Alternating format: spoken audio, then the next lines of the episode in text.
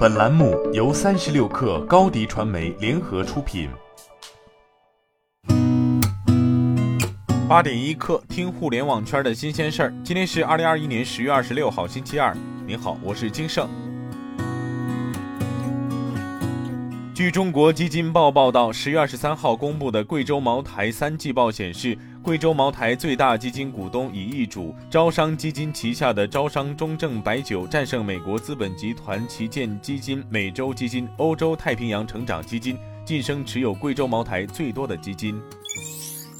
据腾讯一线报道，货拉拉近期确定聘请建银国际及美银等为其赴港上市的保荐人，可能最快将于月底在港提交上市申请。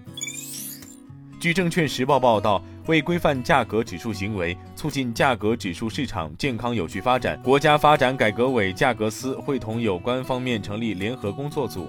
根据《重要商品和服务价格指数行为管理办法（试行）》，对国内具有全国性影响的所有煤炭价格指数编制发布单位，启动价格指数行为评估和合规性审查。对评估和合规性审查中发现的违规行为，将依规采取约谈、公开曝光、限期整改、暂停发布等惩戒措施。对构成违法的，由相关部门依法追究法律责任。据财联社报道，特斯拉上海研发创新中心和特斯拉上海超级工厂数据中心今天建设落成，并于近期投入使用。特斯拉中国同时表示，按照上海市数据中心建设导则相关要求，特斯拉已经完成数据中心相关审批备案要求，并建成特斯拉上海超级工厂数据中心，用于存储工厂生产等中国运营数据。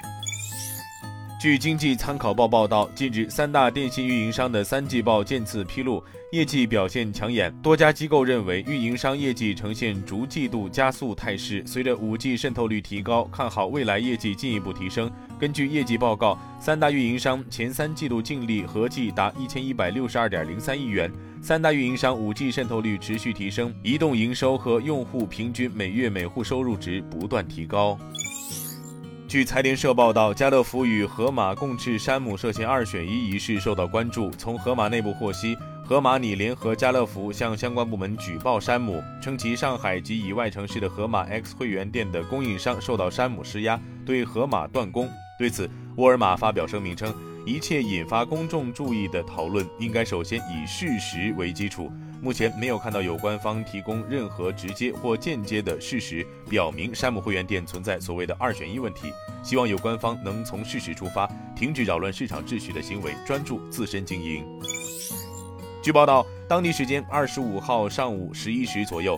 韩国三大通信服务提供商之一的 KT 公司的有线及无线等网络服务突然中断，造成韩国全国范围内出现大面积网络服务中断，包括证券交易系统、饭店结算系统以及居民家中的网络、手机信号等服务均受到影响。中断时间持续约一小时左右，目前大部分网络服务已经恢复。据报道，KT 网络当天上午遭到大规模分布式拒绝服务攻击。导致该公司网络出现大面积瘫痪。韩国警方表示，已针对相关情况展开调查。今天咱们就先聊到这儿，我是金盛，八点一刻，咱们明天见。